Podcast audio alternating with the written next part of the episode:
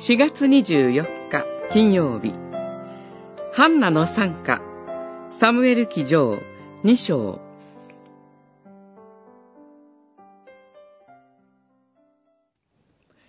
ハンナは祈っていった。主にあって私の心は喜び、主にあって私は角を高く上げる。私は敵に対して口を大きく開き、見救いを喜び祝う。聖なる方は主のみ。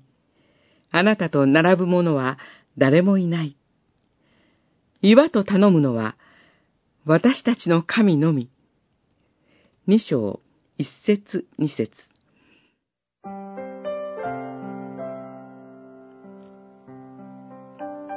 ここに記されているハンナの祈りは、いろいろな点で、ルカ福音書のマリアの参加と響き合っています。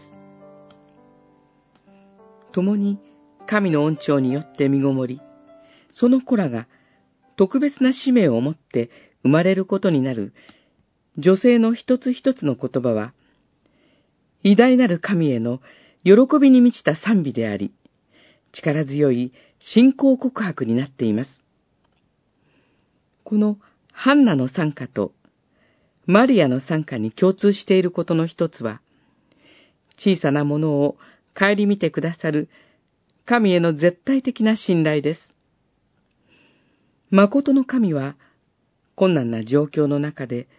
もがき苦しんでいる信仰者を見捨てることはありません。主なる神は、必ずその嘆きと訴えを聞き上げ、彼ら、